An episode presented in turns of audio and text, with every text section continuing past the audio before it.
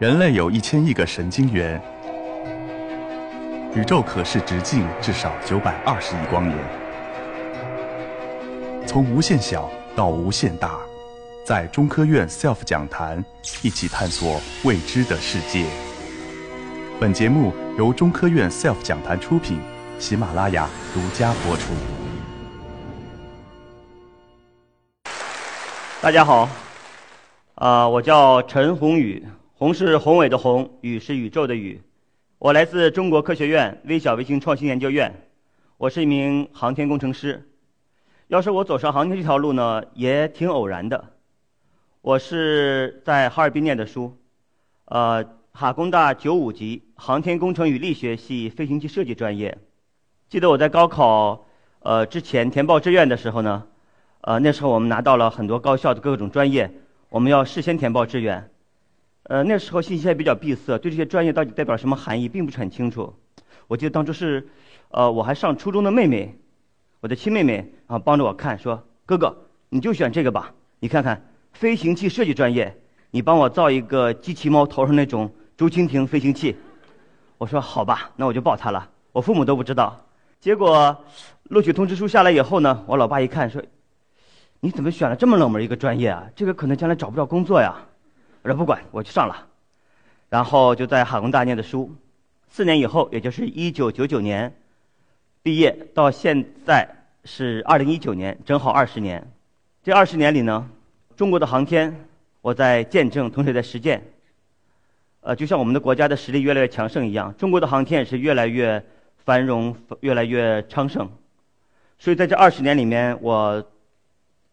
感受了，尝试了，呃，很多很多样的卫星，这是我参与研制、负责研制的，呃，主要的卫星吧。呃，横着看，有我们中科院第一颗现代微小卫星“创新一号”，我从第一颗的设计师开始做起，做到主任设计师、总师助理、副总师、总师，呃，甚至总指挥兼总总设计师。然后竖着看呢，这里面代表着卫星的不同的高度。因为不同高度的卫星，它的环境不一样，就好比我们的汽车，有轿车，有大巴车，有越野车，是吧？还有工程车，环境不一样，这个车它的特点也不一样。卫星也是一样，不同高度的卫星，它的技术难度特点也不一样。然后我有幸呢，从高轨三万六千公里到中轨的，包括北斗的 MU 卫星我也参与过，还有七百公里的。甚至最低的三百公里的，最低的一百公里的我都尝试过了，所以我很自豪。我在科学院这几年尝试了不同高度的地球卫星，呃，很过瘾。这种过瘾是一种什么感觉呢？我想可以用咱们打电脑游戏里边那种升级闯关的一种感觉来描述。我跟大家伙分享一下这种感觉。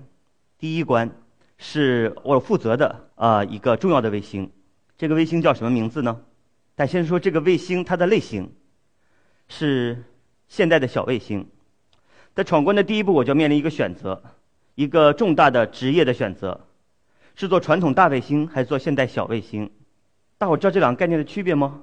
简单的说，呃，可以按重量来划分。一般来说，一吨以下的、几十公斤、几百公斤的这样的卫星呢，我们可以叫现代微小卫星，或者叫微纳卫星。传统大卫星。有大象那么重的话，那么现代小卫星可能像一只猎豹，更灵活、更精巧。我也做过大卫星，我做过呃暗物质卫星，呃悟空、墨子号卫星前期的方案论证，这都是我们单位的小明星。呃，我也做过五年的北斗导航卫星的副总师，但是北斗的第一颗卫星 I 一杠 S 卫星成功打上天以后呢，啊，我就到我们。院领导的办公室去了，我就去辞职。我说：“呃，北斗导航这个队伍也成长起来了，我们卫星也发的这么成功。但是院长啊，我跟你想辞去大卫星的所有职务，包括将来的报奖，我也一概不参与。我想专心做小卫星。后来领导同意我了。大家可能问我为什么这么痴迷于现代小卫星呢？因为在我看来，大卫星功能非常强，非常强大。”但是小卫星呢，有它独有的一些魅力。具体来说呢，有这么几个方面。首先，微小卫星可以把它想象成我们以前用的台式机电脑，到现在的笔记本、它更精巧，更高的集成度，呃，而且呢，它成本很低。我们希望它做的很低，甚至我跟一些朋友开玩笑的说，我们要把卫星做成白菜价，因为只有卫星的成本低了，它才能从科学的那个顶峰下到寻常百姓家，让所有的人能够获益。通过批量的生产降低成本，当然需要卫星做的符合工业化的流程，比如说一些标准的模块、一些标准的接口和组件。更重要的是，微小卫星啊。它在天上可以组成一个网络，就像我们看啊《未来终结者》一样，有一个天网。当然，那是一个呃恐怖的天网。我们要做一个和平的一个为人类服务的一个网络。天上的卫星彼此之间能够通信，能够互联，能够做信息的交互。这样一个网络的话，这样微小卫星可能单星的功能比大卫星比不了，但是形成一个网络以后，就像形成一个团队一样，它的作用可能超过大的卫星。包括我们北斗卫星现在组一个网，还有很多低轨的星座都提出一个星座的概念。另外一方面呢，卫星应该是更智能。卫星的本质是一个工具，呃，不是众星捧月的明星，应该是为人类服务，让人更方便使用的一个工具。所以我们想通过微小卫星，因为它便宜、它多、它快，可以不断的迭代、不断的升级，我们就有机会用一些新的东西上去，这样卫星可以做得更智能、更好用。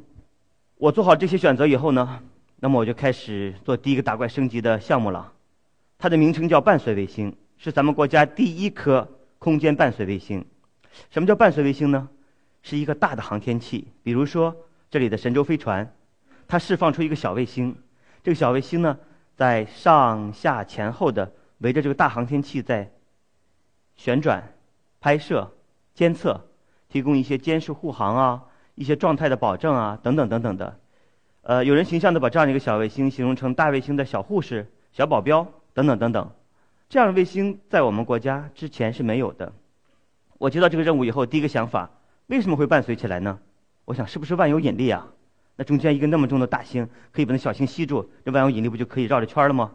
但再想想不对呀，万有引力公式 G 大 M 小 m 除以 r 的平方，简单估算一下。它那个力是微乎其微的，不足以吸引它形成一个圆周运动，那会怎么弄呢？所以我在不断的研究，我的硕士研究课题，后来我在科学院呃读的硕士和博士，包括博士研究课题都是围绕这一个领域来完成的，呃，包括在工程实践中不断的理解的加深，对这件事情认识也是逐步深入的。后来在伴随卫星，我专门写了一本书，就是描述空间伴随运动。这样一个卫星在轨是这样工作的。神舟七号，大伙记得是零八年发射，卫星是放在神舟飞船的顶部，和飞船一起入轨的。那次飞行的航天员乘组是第一次实现航天员载人出舱，第一个出舱的应该是翟志刚。呃，卫星呢和这个飞船是独立的，只是放在飞船的外部。航天员完成出舱活动以后，由舱内的另外一个航天员，大伙还记不记得？那时候神七乘组有哪几位航天员呢？他叫景海鹏。景海鹏的舱内，帮我们用按钮释放了伴星。释放后的伴星呢，就是这个小样子。然后它非常的智能，它要自己的保证姿态的稳定，就是把它上面带的一个相机要对准我们的飞船，而且它要选一个合适的阳照窗口，就好比现在这样，周围有这么多的灯把我照得很亮，大伙儿能看清我。所以这个卫星要选一个智能的阳照窗口。太阳正好照在我们的飞船上，然后它去拍一系列的照片和视频。这是我们国家第一次在空中拍一个飞船大型航天器的照片。左边是刚刚释放的情况，因为我们设计了一个顺光观测，就是太阳在后面，前面是飞船，我是伴星。这么拍摄的话呢，如果大家伙是飞船的话，那么大家伙的笑容都拍得下来，非常清晰。当然了，这个黑色的一个块儿呢，就是伴星投射在这个上面的影子。另外一个呢是飞到大概一百多米拍到的另外一张照片，上面有两台相机。拍第一张照片的时候真的很兴奋啊，因为自己的一个产品上去以后，这卫星要这么智能的完成一系列的动作。当初第一张照片从天上传下来的时候，恨不得拥抱在场的所有的人。但是现在大伙儿看一下这照片，实际上也就这么地吧，呃，分辨率也没那么高，而且看这个翻版还是有些过曝的。嗯，因为天上的太阳啊，非常的明亮。呃，照的表面都非常非常亮，很难控制它的光。这个光是没法像我们用前面这位老师自动测光的，必须事先估算好，都在用公式算出来的，所以有一些偏差，还是心里有些小遗憾的。想弥补这个遗憾，想拍更漂亮的照片，怎么办呢？机会还是有的。我们在一六年的时候，又给了我们一个机会，再发一个半星的升级版，我们叫天宫二号半星。这个右边的这个视频，是半星释放的那一时刻，航天员用手持摄像机拍摄下来的，对他们来说是个附加的任务。呃，当初我在北京 BACC 飞控大厅里面，我们监视着航天员看着这二十四小时的状态，航天员刚刚起床。袜子都没来得及穿，然后接到一个任务，就说我们要放半星了，给你们一个额外的任务，你们试试看能不能看到半星。然后航天员们就，那个赶快找各种摄像机连线，然后在一个小的舷窗窗口里面往下拍。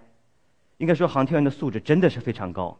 半星释放的时候是当地的夜晚，然后过段时间到白天，刚开始真的是黑乎乎的，什么也看不到。然后航天员就凭肉眼就监测到了两百多米外的一个小半星，然后。并拉长焦距，然后一直保持这个状监视的状态。然后这个呢是通过我们国家的天链卫星传到地面的。我们在现场看到了我们半星的释放。当然，他拍了我们的半星，半星也不能闲着呀。我们给半星设计的飞行程序呢是什么呢？是互拍。所以在这一时刻，此时此刻，半星也调整好它的方向，把它的相机对着航天员整个一个大的组合体。那个时候，神舟十一飞船和天宫二号已经形成一个组合体了。我们对它进行拍照。我们拍到照片什么样子呢？大家可以看一下，非常清晰。因为显示的原因，实际上原始的分辨率，我们打到一两米这么大小的话，看得非常清晰。很多细节，包括外边的一些细的电缆都能看得清楚，一些管路等等。